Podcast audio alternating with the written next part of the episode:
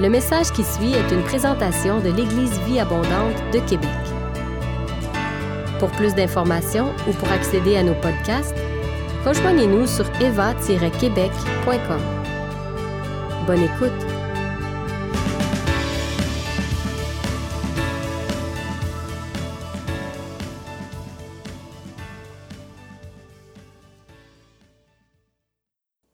Alléluia. Gloire à Dieu. Je ne sais pas si vous m'entendez parfaitement. Super. Merci beaucoup, Michel, euh, pour la présentation. Je suis vraiment béni euh, d'être un fils de la maison. Et c'est toujours une joie pour moi quand j'ai l'occasion de venir à l'EVA et de pouvoir aussi avoir cette opportunité-là de pouvoir apporter la parole de Dieu. Ce matin, je veux bénir le Seigneur pour cette maison qu'est l'EVA, qui est ma famille, la famille Vie Abondante. Et comme Michel a dit, euh, c'est un prolongement de la vie abondante que j'ai connu au niveau du Burkina Faso, que je connais ici également à Québec. Alors, vous avez le bonjour de mon épouse Armel et de nos deux garçons, Isaac et Mika, qui ne sont pas là ce matin, mais qui nous suivent en direct, qui vous transmettent euh, leur bonjour.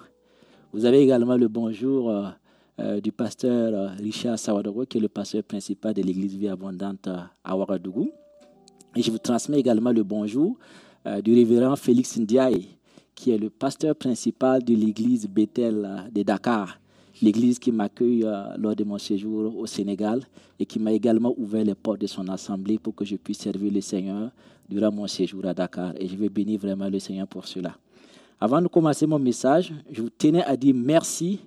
Merci à toute la famille Vie Abondante de l'EVA ici.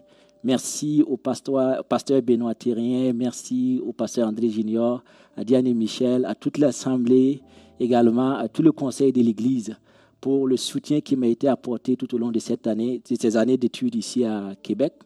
Beaucoup m'ont vu ici dans mes premières années lorsque je suis arrivé seul à Québec par rapport à l'appel que le Seigneur avait pour moi euh, à Québec ici. Je peux le dire que ça a été un pas de foi de venir à Québec pour des études doctorales. Et le Seigneur vraiment a glorifié son nom à travers ce pas de foi-là. Je viens du Burkina Faso, pour ceux qui ne le savent pas, qui est un des pays les plus pauvres au monde. Et quand vous regardez un peu ma condition arrière, il n'y a absolument rien qui me prédestinait à faire des études doctorales dans un pays comme le Canada. Mais le Seigneur a conduit toutes choses. J'ai dû un jour faire un pas de foi et d'obéir à sa parole et de venir à Québec. Et j'ai l'habitude de dire, quand j'ai l'occasion de prêcher, que quand on demande à quelqu'un qui vient d'un pays comme le Burkina Faso de se déplacer vers le Canada, c'est toujours un sujet de joie. C'est toujours un sujet où les gens se disent enfin je m'en vais au pays où coule le lait et le miel. Enfin je m'en vais dans des conditions meilleures. Mais moi, quand je quittais le Burkina Faso pour venir ici, c'était dans des larmes et dans la douleur parce que j'avais mes plans personnels. J'avais mes projets personnels qui étaient déjà arrêtés et j'avais déjà ma vision de ma vie. Et dans ma vision de ma vie, faire un doctorat au Canada ne s'inscrivait pas forcément dans cette perspective-là. Et le Seigneur m'a demandé un jour, il faut que tu quittes et que tu laisses tes projets personnels. Il faut que tu abandonnes tout ce que tu as comme vision et que tu embrasses le chemin que moi je veux que toi tu empruntes. Et j'ai dû faire le choix de dire oui au Seigneur et de quitter tout ce qui m'était cher, de quitter ma famille, de quitter tout ce qui m'ont entouré depuis ma tendre jeunesse pour aller vers une terre inconnue. Mais je savais que le Seigneur allait être avec moi. Et cela était un pas de foi que j'ai dû faire à un moment donné. Et le Seigneur s'est glorifié. Et cela a un lien direct éventuellement avec mon message de ce matin qui s'intitule Vivre par la foi. Dans la vie chrétienne, alors en tant que chrétien, nous sommes appelés à marcher et à vivre par la foi. Mais on peut être amené à se poser qu'est-ce que vraiment, la question de savoir c'est quoi vraiment le fait de marcher et de vivre par la foi? Je ne sais pas si vous vous êtes déjà posé la question. On se dit tous chrétiens, on marche par la foi. Mais je ne sais pas si vous avez déjà pris l'occasion de vous asseoir et de définir et de conceptualiser ce que c'est que la foi pour vous. Quand je dis que je marche par la foi, qu'est-ce que cela signifie? Lorsqu'on regarde dans le dictionnaire Larousse, on a plusieurs définitions de la foi. La foi peut d'abord être conceptualisée comme l'adhésion totale d'un homme à un idéal qui le dépasse, c'est-à-dire à une croyance qui peut être religieuse. Elle peut également être conceptualisée comme l'engagement que l'on prend d'être fidèle à une promesse. Une autre conceptualisation également que le dictionnaire Larousse nous donne, c'est toute adhésion ferme et fervente à l'esprit de quelque chose, tel que par exemple la foi en une doctrine politique ou la foi dans une idéologie. Et enfin, le Larousse définit la foi comme étant la confiance absolue que l'on met à quelqu'un ou en quelque chose. Et moi, je vais me camper dans cette définition, dans cette conception de la foi. Et pour mieux disséquer et comprendre qu'est-ce que c'est que la foi, et selon ce que le Seigneur m'a mis à cœur lorsque je priais pour le message de ce matin, nous allons lire ensemble dans Hébreu au chapitre 11, le verset 1 à 6, qui dit ceci, dans la version 8 secondes, Or la foi est une ferme assurance des choses qu'on espère et une démonstration de celles que l'on ne voit pas. C'est pour l'avoir possédée que les anciens ont obtenu un témoignage favorable. C'est par la foi que nous reconnaissons que le monde a été formé par la parole de Dieu, en sorte que ce qu'on voit n'a pas été fait des choses visibles. Soulignez cela en gras, en sorte que ce que l'on voit n'a pas été fait des choses visibles. C'est par la foi qu'Abel offrit à Dieu un sacrifice plus excellent que celui de Caïn. Et c'est par elle qu'il fut déclaré juste, Dieu approuvant ses offrandes. Et c'est par elle qu'il parle encore, quoique mort. C'est par la foi qu'Enoch fut enlevé et qu'il ne vit point la mort, qui ne parut plus, plus parce que Dieu l'avait enlevé. Car avant son enlèvement, il avait reçu le témoignage qu'il était agréable à Dieu. Et le verset 6 que je souligne également en gras, il est dit, Or, sans la foi, il est impossible de lui être agréable, car il faut que ceux qui s'approchent de Dieu croient qu'il existe et qu'il est le rémunérateur de ceux qui le cherchent. Or, sans la foi, il est impossible de lui être agréable, car il faut que ceux qui s'approchent de Dieu croient qu'il existe et qu'il est le rémunérateur de ceux qui le cherchent. L'épître hébreu, quand je faisais des recherches par rapport à la prédication, d'autres attribuent cet épître-là à l'apôtre Paul, et d'autres disent que ce n'est pas un épître écrit par Paul. Mais de la lecture que je fais quand on lit, il y a beaucoup de traits qui ressemblent vraiment, qui tendent à dire que Paul est l'auteur de cet épître-là. Et nous voyons qu'ici, il tente de nous définir la foi. Et quand on lit au verset 1, quand on lit dans la version Semeur, on voit une version, une autre conceptualisation qui nous permet mieux de mieux cerner. Il dit que la foi est une façon de posséder ce qu'on espère et un moyen sûr d'être des réalités qu'on ne voit pas. Ici, on voit que l'auteur de l'épître aux Hébreux ne définit pas mot par mot ce que c'est que la foi. C'est-à-dire, il ne définit pas étymologiquement la foi. Mais il préfère faire pour le coup plutôt à une analogie pour décrire la foi en deux composantes. Cela nous témoigne jusqu'à quel point la foi est quelque chose de mystérieux. Quelque chose que l'on ne peut pas cerner avec notre intellectuel.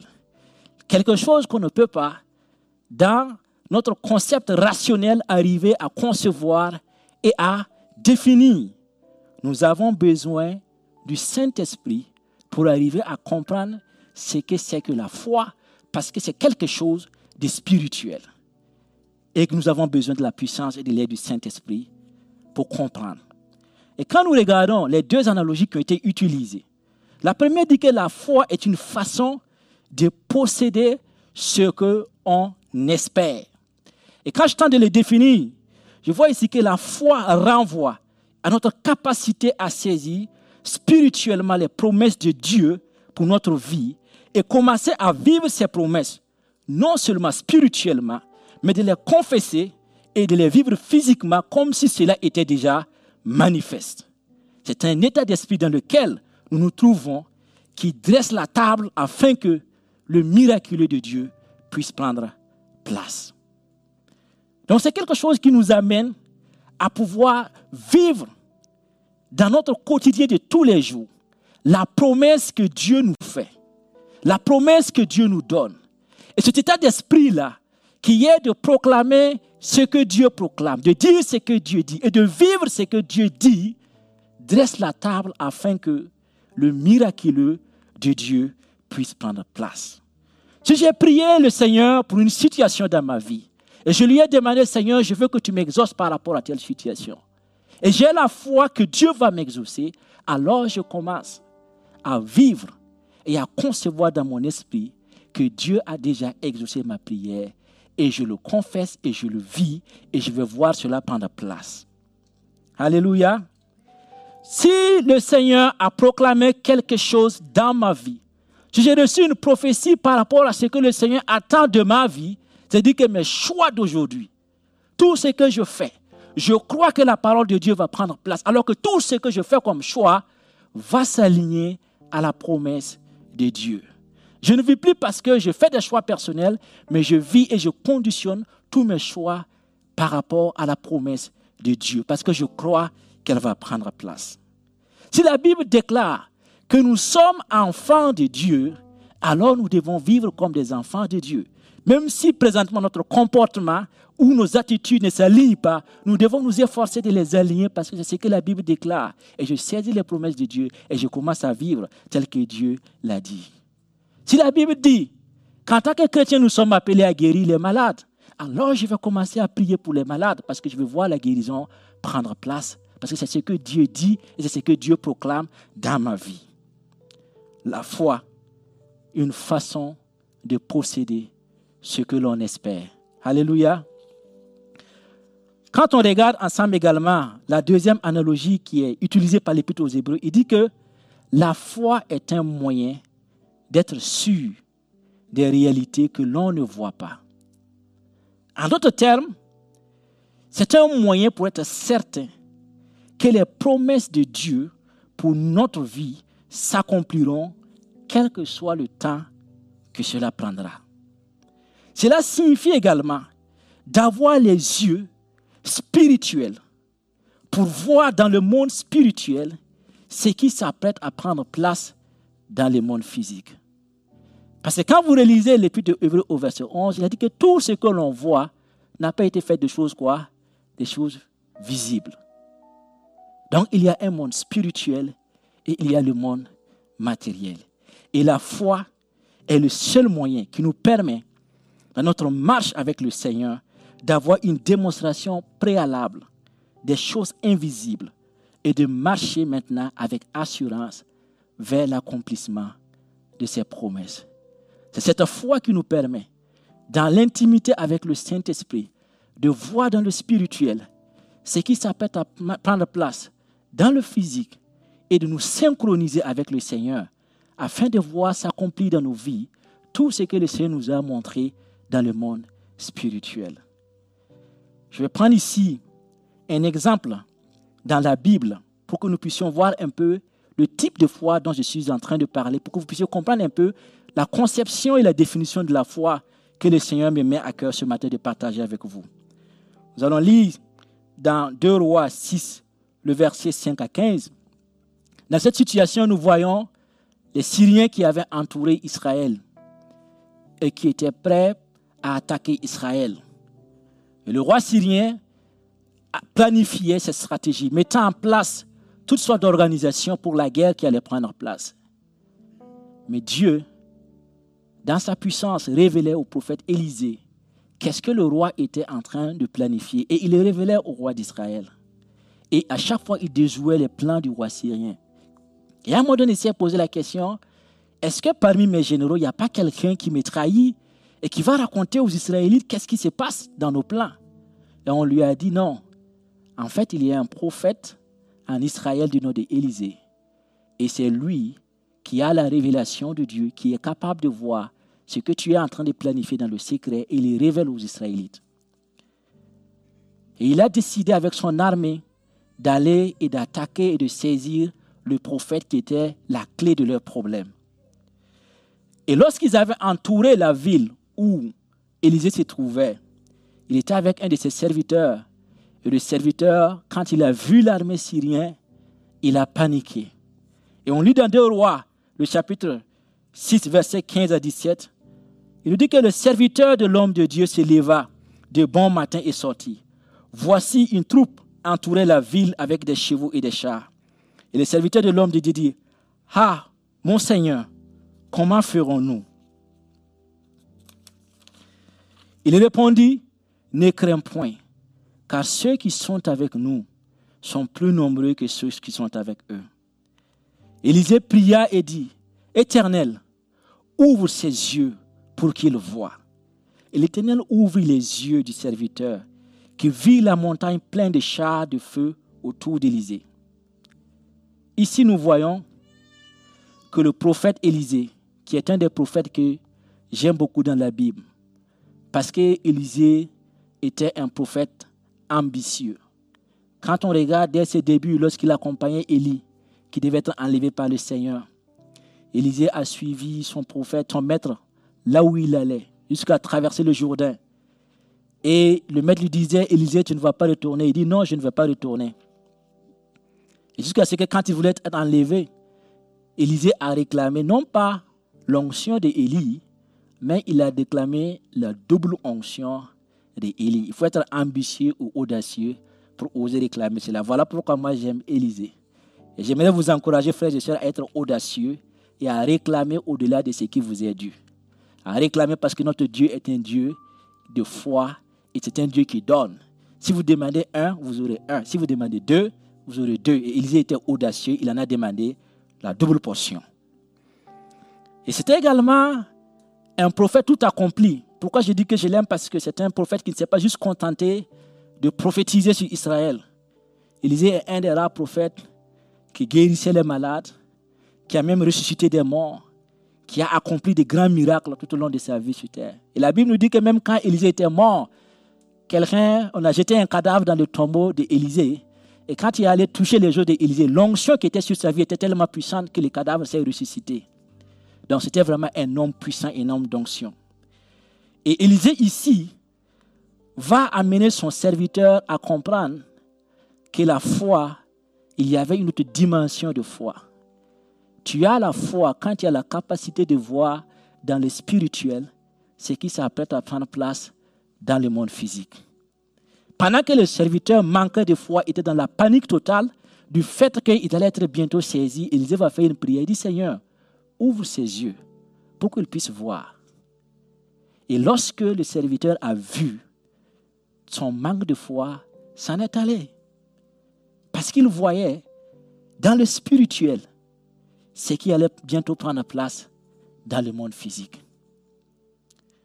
Vous comprenez ici, frères et sœurs, que ce type de foi, ce n'est pas vraiment le type de foi que nous menons à travers nos émotions, nos sensations, ou tout simplement une motivation personnelle à marcher avec le Seigneur. C'est une nouvelle dimension dans laquelle lorsque nous sommes, même comme David le dit, lorsque je marche dans la vallée de l'ombre de la mort, je ne crains aucun mal, car ta houlette et ton bâton me rassurent. Parce que même quand je marche au milieu de la pandémie, je vois que tes anges à gauche et à droite me soutiennent. Je vois ta protection.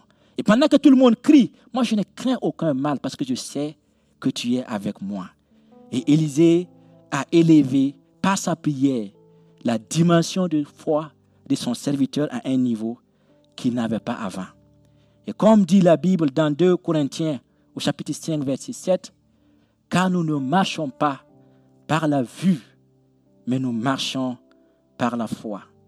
Frères et sœurs, j'ai la conviction que la foi dont il est question ici, aux Hébreux, c'est le moyen, le seul moyen pour nous d'être sûrs des réalités qu'on ne voit pas. Et c'est ainsi que nous pouvons arriver, arriver vraiment à manifester cette dimension-là avec le Saint-Esprit. Et c'est dans notre relation, vraiment notre intimité avec le Saint-Esprit et par la puissance que Dieu nous accorde par sa grâce à cette relation-là que nous pouvons être vraiment arrivés à connecter aux réalités du monde spirituel. Voilà pourquoi nous, en tant que chrétiens, nous devons être des hommes d'intimité avec Dieu, des hommes de prière, et de comprendre que nous ne combattons pas contre la chair et le sang, mais nous combattons contre les autorités spirituelles. De comprendre que ce qui se prend place dans le monde physique a déjà pris place dans le monde spirituel. Et que si nous gagnons les batailles dans le monde spirituel, nous allons gagner les batailles dans le monde physique. Si nous gagnons nos familles dans la prière pour le Seigneur, nous allons les gagner dans le physique pour le Seigneur. Si nous gagnons les batailles, des défis, des oppositions de la vie dans le monde spirituel, nous allons remporter ces batailles-là dans la vie quotidienne de tous les jours. Voilà pourquoi en tant que chrétiens, nous ne pouvons pas commencer une nouvelle semaine sans l'avoir consacré au Seigneur. Nous ne pouvons pas commencer un nouveau mois sans l'avoir consacré au Seigneur. Nous ne pouvons pas commencer une nouvelle journée sans l'avoir consacré au Seigneur. Et de s'assurer que nous avons couvert nos familles par le sang de Jésus. De nous assurer que nous avons prié afin que la provision de Dieu ne manque pas. De nous assurer que nous avons prié afin que la maladie n'entre pas dans notre famille. De nous assurer que nous avons prié afin que nos greniers regorgent de mou. De prier que le Seigneur prenne place et que son autorité règne tout au long des jours de notre vie. C'est à cela que le Seigneur nous appelle à gagner la victoire dans le monde spirituel. Notre manifestation de foi que je voudrais qu'on voit ensemble, c'est celui du centenier romain. Dans Romains et dans Luc plutôt, au chapitre 7, le verset 2 à 9. Le centenier romain, c'est un, si vous voulez, dans la définition, c'est un chef de soldat de sang, c'est un officier romain qui avait un de ses serviteurs qui était malade. Et le centenier romain a demandé aux Juifs, est-ce que Jésus pouvait venir guérir mon serviteur malade? Et la Bible nous dit que les Juifs sont allés et ils ont pressé Jésus. Ils ont dit, Jésus, il faut que tu viennes. Parce que ce gars-là, c'est vrai que c'était un militaire romain. En ce temps, Israël était sous domination romaine. C'est un soldat romain, mais il aime notre foi. Il aime notre communauté. Il nous a même aidé à bâtir une synagogue. Et à cause de sa bonté, vient et guérit son serviteur pour lui. Et la Bible nous dit, alors que Jésus se déplaçait de là où il était pour se rendre au domicile du centenier romain, il a, le centenier a envoyé notre serviteur pour le voir. Et il a dit à Jésus, ce serviteur, quand il est arrivé, il a dit à Jésus, il dit, Seigneur, c'est au verset 6, ne te donne pas tant de peine, car je ne suis pas digne et qualifié pour te recevoir dans ma maison. Il dit, c'est la raison pour laquelle je n'ai pas osé venir en personne te trouver, mais dis seulement un mot et mon serviteur sera guéri. Quand moi-même, je suis un officier subalterne, j'ai des soldats sous mes ordres, et quand je dis un à un, va, il va. Quand je dis à l'autre, viens, il vient. Et quand je dis à mon esclave, fais ceci, il le fait. En entendant ces paroles, Jésus fut rempli d'admiration pour cet officier. Et il se tourna vers la foule et il dit, Je vous l'assure, nulle part en Israël, je n'ai trouvé une telle foi. En tant que fils de pasteur, j'ai plusieurs fois vu des gens qui ne connaissaient, qui ne sont pas chrétiens dans notre communauté, venir voir mon pasteur et mon papa plutôt pour certaines actions que l'Église devait mener pour faire des dons chef du village, et qui à la fin demandait prie pour moi, ou des gens qui étaient de foi musulmane qui accompagnaient l'œuvre du Seigneur. Ils croyaient, mais à cause de leur position, ils ne voulaient pas vraiment s'afficher en tant que chrétiens. Mais au fond intérieur de eux-mêmes, ils avaient la conviction que Jésus était le chemin, la vérité et la vie. Et cela me permet de comprendre un peu la position de ce centenier romain-là. S'il a été capable de bâtir une synagogue pour les Juifs, c'est-à-dire qu'il croit au Dieu des Juifs. C'est quelqu'un qui, dans son cœur, était convaincu que le Dieu des Juifs est le seul et unique vrai Dieu. Il croyait. Je suis convaincu dans mon cœur qu'il a eu l'occasion de lire la Torah en son temps, de lire les lois de Moïse en son temps et de voir et d'entendre parler de tous les miracles que Dieu a accomplis pour son peuple. Je suis convaincu qu'il a entendu parler de Jésus comme étant le Messie, le Fils de Dieu. Et en tant que soldat, il va saisir une dimension de la foi qui va même toucher Jésus au point qu'il va dire que même en Israël, je n'ai pas vu une foi pareille. Parce que le gars, il était militaire et il comprenait comment les choses fonctionnaient dans le monde physique. Il sait, il dit, moi en tant que chef militaire, Quand j'ai dit garde à vous, tout le monde, c'est garde à vous. On sait les fesses, comme on dit chez nous. Quand j'ai dit va, on va. Quand j'ai dit fais ceci, on exécute sans discuter. Et il savait que Jésus, en tant qu'autorité spirituelle et fils de Dieu, avait la puissance et la capacité d'ordonner à la maladie à distance de quitter le corps de son serviteur et la maladie allait partir. Il avait la capacité en tant qu'autorité supérieure de dire aux démons, quittez, et les démons allaient quitter. Il a translaté sa vision de sa formation militaire dans le monde spirituel. Et il dit, Seigneur, tu n'as pas besoin de venir. Parce que moi, je sais comment ça fonctionne dans le monde physique. Et je sais également que dans le monde spirituel, les mêmes lois que nous avons dans le monde physique sont translatées dans le monde spirituel. En tant qu'autorité spirituelle, commande à la maladie de quitter le corps de mon serviteur. Et je suis convaincu qu'à l'instant même, il sera guéri. Et j'ai dit, waouh, voici quelqu'un qui a compris comment fonctionne la foi. Voici quelqu'un qui est arrivé à saisir la dimension de foi que je me fatigue à enseigner au peuple juif et qui ne sont pas capables de le saisir. Alléluia. Donc ce serviteur-là avait saisi éventuellement la réalité du monde spirituel. Et il nous faut en tant que chrétiens saisir cette dimension si nous voulons vraiment marcher et plaire au Seigneur. Je me souviens une fois, quand j'étais dans mes premières années à l'université, vers la fin de ma première année, j'ai commencé à avoir euh, des taches qui ont commencé à apparaître sur mon corps. Ça a commencé par la poitrine ici. Je savais pas que c'était des taches blanches. Et ça a commencé à être bénigne. Je me demandais qu'est-ce que c'était. Après, c'est passé sur mon cours chevelu. Et euh, je ne savais vraiment pas ce que c'était. Donc, je suis allé en consultation. Les médecins m'ont soigné, traité. Le médecin, il a dit, il ne sait pas pourquoi ça ne passe pas. Et pour ceux qui connaissent un peu le domaine médical, on m'a mis ce traitement avec des corticoïdes pour pouvoir vraiment soigner ce mal que j'avais dans ma peau. Mais ça persistait. Une année après, c'était toujours là. Les corticoïdes ne faisaient que tout simplement traiter. Et après plusieurs tentatives, j'ai pu rencontrer le plus grand dermatologue du Burkina, qui était un professeur agrégé en dermatologie. Et quand il m'a reçu, il a fait à peine cinq minutes avec moi. Il m'a juste regardé, il m'a dit, ah, tu souffres d'un mal qu'on appelle le psoriasis. Et ça, là, c'est héréditaire. C'est-à-dire que ce sont tes parents qui te l'ont donné dans leur gènes. Et tu ne peux pas guérir de ça. Tout ce qu'on peut faire, c'est te mettre sous traitement sous toute ta vie pour que quand il y a des crises, ben, tu appliques les, les corticoïdes et puis ça va passer tout simplement. Alors que j'étais découragé, je me posais des questions. J'ai dit, mais Seigneur, comment se peut-il que une maladie que je n'ai pas développée à mon enfance, c'est maintenant que je la développe Je ne peux pas comprendre cela. Et dans ma quête, un jour, je suis allé rencontrer euh, le pasteur de l'église Vie Abondante au Burkina, le révérend Richard Sawadro. Je lui ai dit, bah, je veux que tu pries pour moi parce que j'ai une maladie et moi je crois que les médecins m'ont dit qu'il est incurable, mais moi je crois que le Seigneur peut guérir. Et le Seigneur va me guérir. Il m'a imposé les mains, il a prié pour moi tout simplement. Et il m'a dit une parole, il m'a dit, le Seigneur dit qu'il t'a guéri. Je me suis levé avec une simple parole. Il m'a guéri, mais quand je regarde dans mon corps, je voyais toujours cette trace de psoriasis là sur mon corps. Je suis chez moi, j'ai prié tranquillement dans ma maison. Et quand j'ai prié, j'avais la ferme conviction que cette parole qui a été plantée dans mon cœur, que le Seigneur m'a guéri, effectivement, j'étais guéri. Je me suis levé par la foi je me suis levé, j'ai pris tous les traitements que j'avais, les corticoïdes que j'avais dans ma maison.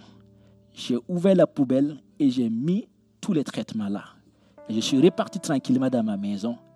Et la semaine a commencé, j'ai continué à vivre normalement. Et c'est là que j'ai vu les psoriasis apparaître sur mon corps d'une manière que je n'avais jamais vue auparavant. Dans la semaine, ça s'est apparu partout, sur mon visage, sur mes bras. Je ne pouvais même plus le cacher là. Et je vais au travail avec ça, puisque j'ai refusé de faire les traitements. Je vais au travail avec ça, j'avais ça sur tout mon corps. Et mes collègues étaient comme, oh, qu'est-ce que tu as? Alors j'ai dit, ah non, c'est juste un mal de peau, mais ça va partir, c'est en train de partir là. Et pendant que je disais que ça va partir, ça ne faisait que s'empirer. Mais moi, j'avais la ferme conviction. une foi inébranlable. J'ai dit, le Seigneur m'a guéri, il m'a guéri de cette psoriasis. Et je n'ai plus jamais traité le psoriasis. Deux semaines après, j'ai constaté que les, les, parties bénignes commençaient à se réduire, à se réduire, à se réduire. Un mois après, deux mois après, le psoriasis a totalement disparu de mon corps. Jusqu'au jour où je vous parle, je n'ai plus jamais vu une trace de psoriasis apparaître sur mon corps. Le Seigneur m'avait guéri, mais j'avais saisi spirituellement cette guérison-là.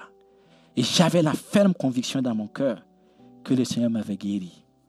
Et Jésus dit dans sa parole, dans Luc au chapitre 17, les versets 5 à 6, nous n'avons pas besoin d'une grande foi. Il dit que si vous avez la foi comme un grain de sénévé, comme un grain de sable, vous direz à cette montagne, déplace-toi, et elle va se déplacer. Vous direz à ce sycomore de se déplanter et d'aller se planter dans la mer, et le sycomore va se déplacer. Mais de ma conviction et de ce que je reçois dans mon cœur, quand Jésus parle de la petite foi, il ne parle pas juste d'espérer simplement dans son cœur.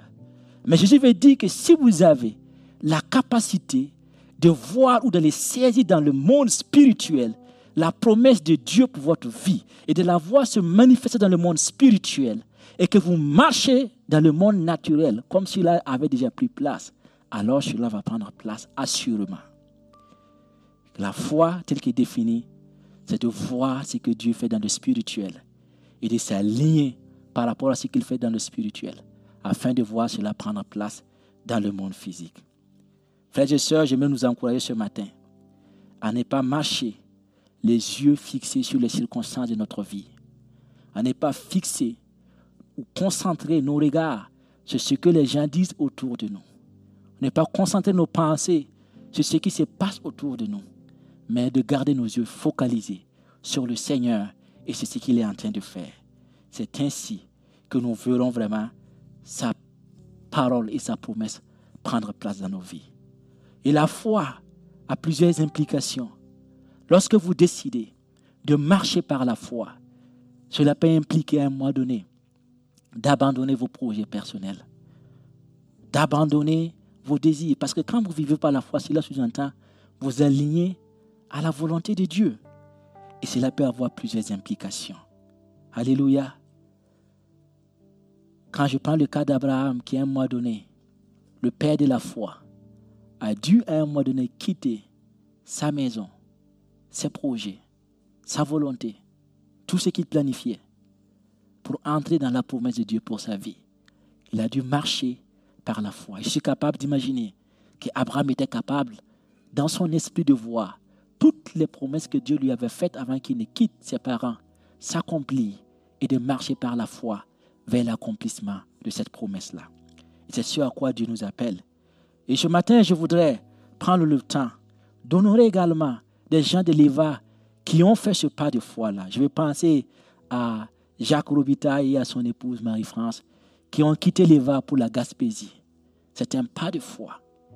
Je peux tout simplement imaginer toutes les promesses que Dieu vous a faites lorsqu'il était le moment de quitter l'Éva, de voir la Gaspésie embrasée par le feu de l'Esprit, voir les gens sauvés en Gaspésie, voir les âmes sauvées, voir le réveil de Dieu prendre place.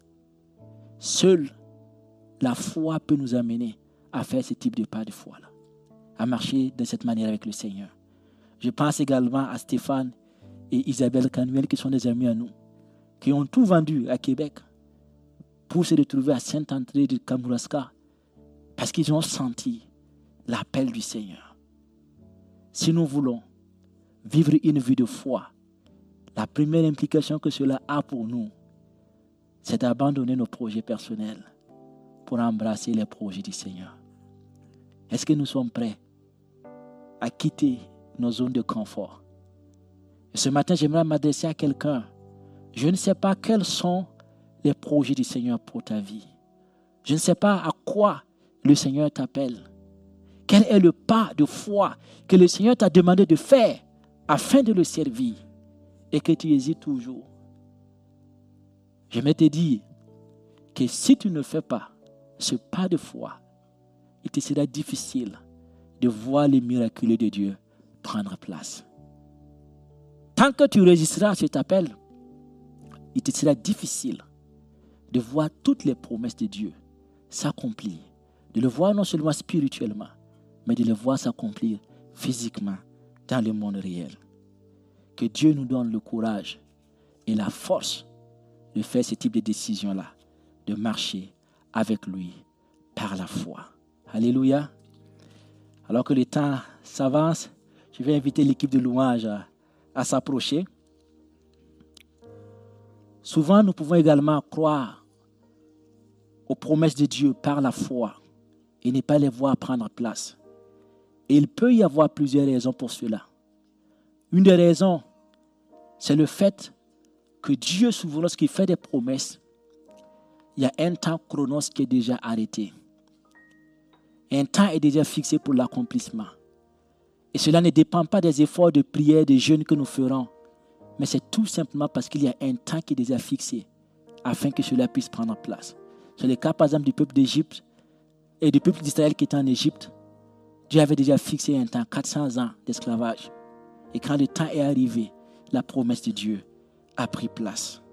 Et puis arrivé également que ce soit tout simplement lié à des blocages spirituels.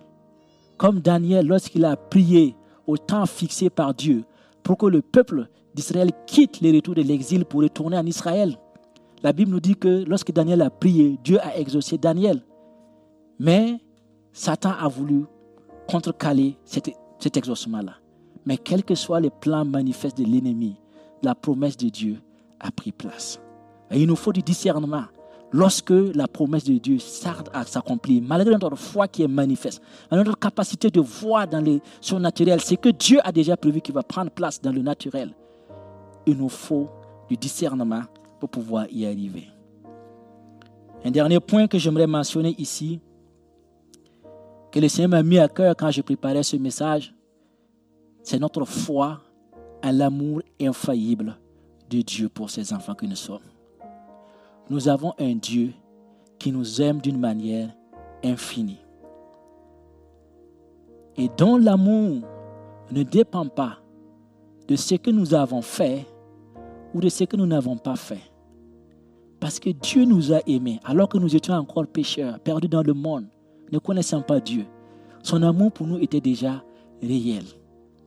Mais il nous appartient en tant que chrétiens d'aller saisir cette réalité-là que rien, comme Paul le dit, rien ne pourra nous éloigner de l'amour de Dieu manifesté en Jésus-Christ, notre Seigneur et Sauveur. Et quand nous prenons le cas du fils prodigue, c'est un cas qui est très intéressant parce que le fils prodigue était déjà un fils de la maison. C'est quelqu'un qui connaissait déjà le Seigneur. Il connaissait déjà l'amour du Père. Mais à un moment donné, il a fait des erreurs. Il a quitté la maison. Lorsqu'il a quitté la maison, la Bible nous dit qu'à un moment donné, il est rentré à lui-même. C'est dans Luc 15 que vous trouvez cela. Et il s'est dit, si seulement je repartais chez mon Père, je suis convaincu que la misère que je vis actuellement va changer. Mais vous savez, lorsqu'on se juge soi-même, on a toujours tendance à se juger de manière sévère. Et ce fils-là s'est jugé de manière sévère. Il dit que ne serait-ce que la nourriture des serviteurs, mon Père va me laisser manger la nourriture des serviteurs. Et la Bible nous dit, lorsqu'il a eu la conviction dans son cœur et qu'il est reparti, le Père, lorsqu'il a vu le Fils au loin, il a soulevé sa robe, il a couru vers lui. Il l'a embrassé, il a mis l'anneau au doigt, qui est un signe de restauration. Et il a fait tuer le veau gras pour qu'on célèbre le retour du Fils à la maison. Alors que je préparais ce message, je réfléchissais dans mon cœur que durant ces temps de pandémie et ces temps difficiles que nous avons passés, auxquels nous sommes passés, la foi de beaucoup se sont refroidis. Et certains se sont éloignés de la maison du Père. Mais ce matin, je voudrais te dire que quel que soit ce qui t'est arrivé, quelle que soit la condition dans laquelle tu te trouves actuellement, tu dois avoir foi en l'amour infaillible du Père qui est prêt à t'accueillir, te bénir, te guérir et te restaurer sans te juger. C'est comme ça qu'il agit dans son amour. La Bible nous dit dans 1 Pierre 5, le verset 8, que notre adversaire, le diable, il rôde et il cherche qui il va dévorer. Vous savez, lorsque un lion s'apprête à attaquer un troupeau, généralement, il ne fonce jamais directement sur le troupeau. Il tourne autour du troupeau. Et c'est la brebis qui s'éloigne du troupeau. C'est elle qui sera la proie du, lion. Il en est de même dans notre foi chrétienne, comme Jésus l'a illustré. Il n'y a pas de proie plus facile pour l'ennemi que des frères et des sœurs qui s'éloignent de leur assemblée. Et ce matin, je voudrais te dire, si c'est ton cas, Jésus a dit qu'il est le bon berger. Et le bon berger a donné sa vie pour ses brebis. Et il est venu afin que nous ayons la vie et la vie en abondance. Et ce matin, c'est ma prière pour toi. Si cette parole est pour toi, saisis-la par la foi et reviens à la maison, car ton Père te cherche et il te veut à la maison. Alléluia. Laissez le groupe de louanges aller avant qu'on fasse un temps d'appel pour prier. Merci Seigneur. Alléluia Jésus. Merci Seigneur. Alléluia. Ce n'est pas par la force ni la puissance, par mon esprit, dit le Seigneur. Ce n'est pas par la force ni la puissance, par mon esprit, dit le Seigneur. Cette montagne se déplacera. Cette montagne se déplacera.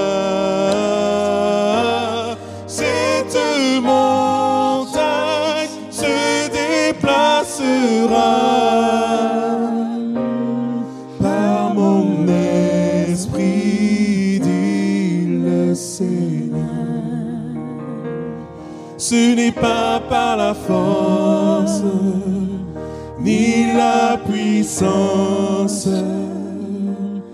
par mon esprit, dit le Seigneur.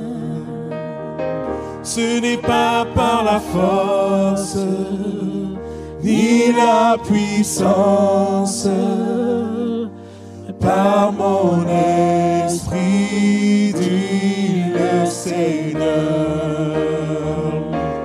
Cette montagne se déplacera. Cette montagne se déplacera. Cette montagne se déplacera esprit,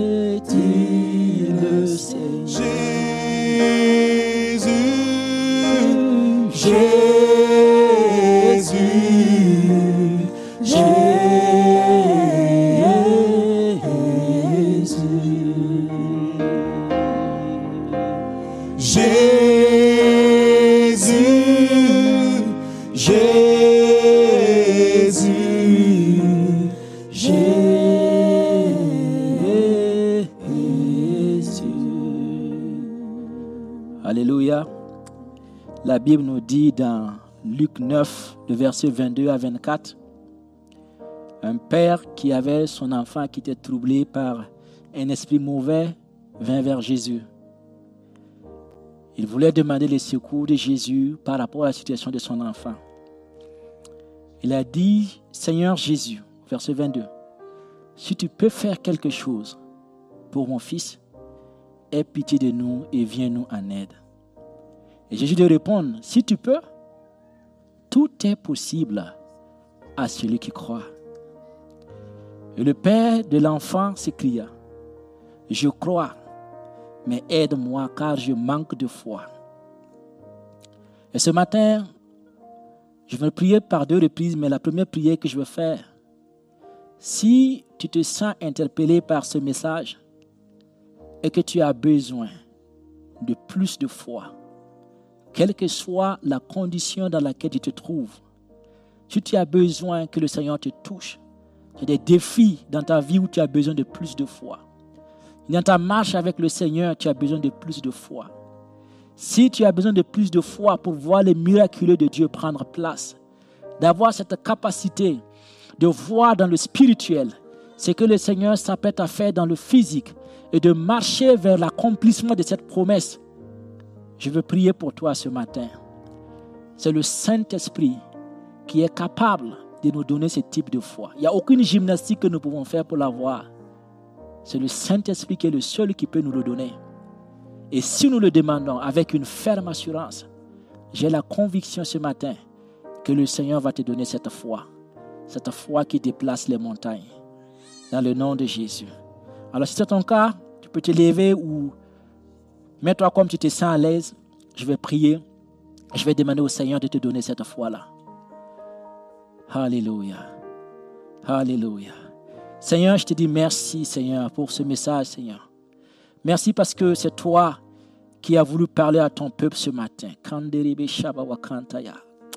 Dans le nom puissant de Jésus-Christ de Nazareth. Alléluia. Saint-Esprit, alors que tu es là, Seigneur, et que tu vois les cœurs, alors que tu es là, tu vois les vies, Seigneur. Tu vois là où chacun, Seigneur, se trouve à ce stade de sa vie, Seigneur. Dans sa marche avec toi, Seigneur. Là où se trouve sa foi. Saint-Esprit, je prie dans le nom puissant de Jésus-Christ de Nazareth. Alors que tu touches les vies maintenant, Seigneur, que tu déposes ta foi maintenant. Cette foi manifeste, Seigneur, dans le nom de Jésus, qui amène, Seigneur, tes enfants à marcher dans une nouvelle dimension, Seigneur qui est la dimension du spirituel, Seigneur, qui ne regarde plus, Seigneur, aux circonstances, mais qui a les yeux fixés sur toi, Seigneur. Comme Jésus l'a dit, je ne fais que ce que je vois le Père faire dans les cieux, qu'il fixe le regard sur toi, Seigneur, et qu'il voit ce que tu fais dans les cieux, Seigneur, dans le spirituel, Seigneur, et qu'il puisse marcher et proclamer, Seigneur, cela dans leur vie de tous les jours, Seigneur, qu'ils puissent marcher avec une ferme assurance, Seigneur, quel que soit, Seigneur, les circonstances de la vie, Seigneur, quel que soit, Seigneur, ce qui les entoure, qu'ils marchent et proclament, Seigneur, ce que tu proclames dans leur vie, qu'ils déclarent ce que tu déclares, qu'ils marchent avec une assurance et une foi inébranlable, Seigneur. Telle est ma prière ce matin, Seigneur.